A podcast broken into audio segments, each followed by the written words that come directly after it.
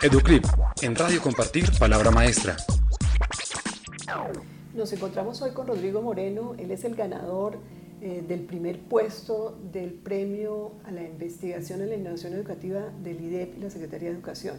Con él vamos a hablar de su propuesta ganadora eh, para que sea una fuente de inspiración para nuestros seguidores, seguidores en el portal Compartir Palabra Maestra. Bienvenido, Rodrigo. Eh, muchas gracias.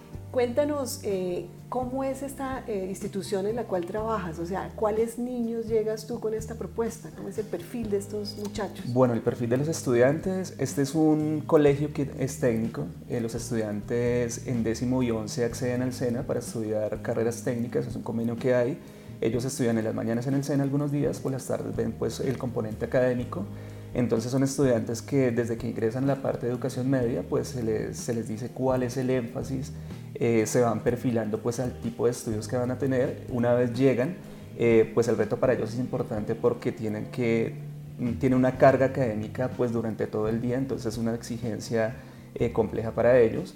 Si hablamos ya del nivel socioeconómico, pues como cualquier colegio distrital son estudiantes entre los estratos 1, 1 y 3, alcanzaría a decir yo en esta institución en particular, pues que están buscando una forma también de salir adelante por medio de este tipo de convenios.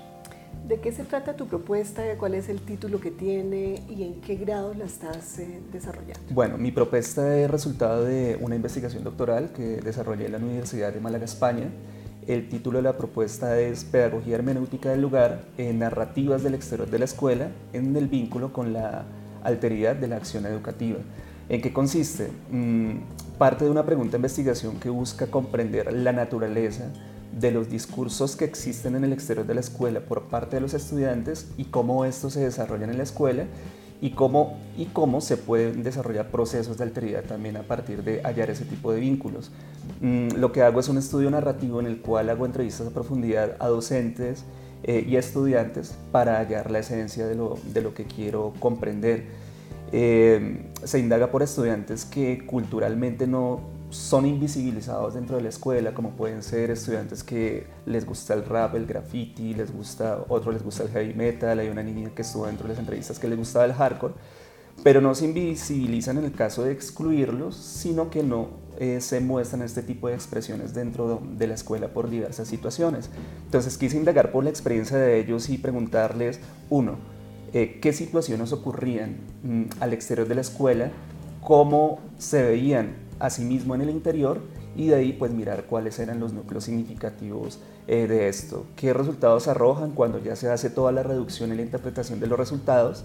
Es que los docentes conocen mucho de la, de la exterioridad de los estudiantes, pero no lo suficiente porque no se dan las oportunidades en muchos momentos para que se vinculen. Eh, los mismos estudiantes también evidencian ese tipo de procesos, entonces lo que se halla es que es por medio del lenguaje, por medio del discurso, cómo se pueden vincular estas situaciones. A veces se hace de, manera inconsciente alusión a situaciones como el machismo, la exclusión, pero no porque se quiera hacer eso, sino porque el lenguaje nos lleva a establecer ese tipo de situaciones. Y una propuesta en este marco de complejidad de lo que estás exponiendo, ¿cómo se puede articular eh, con los otros eh, colegas, con el rector, con el PEI de la institución? O sea, ¿cómo logras articular esta idea tan novedosa? Bueno, el PEI del colegio está enfocado a eh, formar estudiantes que se puedan desempeñar en el campo laboral técnico. Pero otra parte importante del PEI también es el pensamiento crítico que se quiere desarrollar con eso. Si se quita el pensamiento crítico, simplemente estaríamos formando personas que sigan las órdenes de otros sin preguntarse acerca del mundo. ¿Qué es lo que implica este tipo de proyectos? Eh, llevar a los estudiantes un plano crítico en el cual puedan proponer situaciones frente al mundo. Recordemos que el pensamiento crítico no es solo criticar, también es proponer, porque no nos quedamos en criticones, ¿cierto?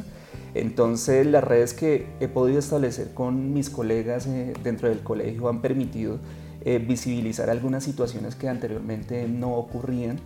Eh, los estudiantes mismos han visto la oportunidad pertinente para mostrar esas partes que ocurren en el exterior de la escuela, aunque todavía hay trabajo por hacer, pero creo que ese es el inicio de muchas cosas en el plano pedagógico. Bueno, esta es una invitación para todos los maestros que nos estén escuchando a profundizar en esta propuesta de Rodrigo. Felicitaciones, Rodrigo, por este galardón. Bueno, muchas gracias. Educlip, en Radio Compartir, Palabra Maestra.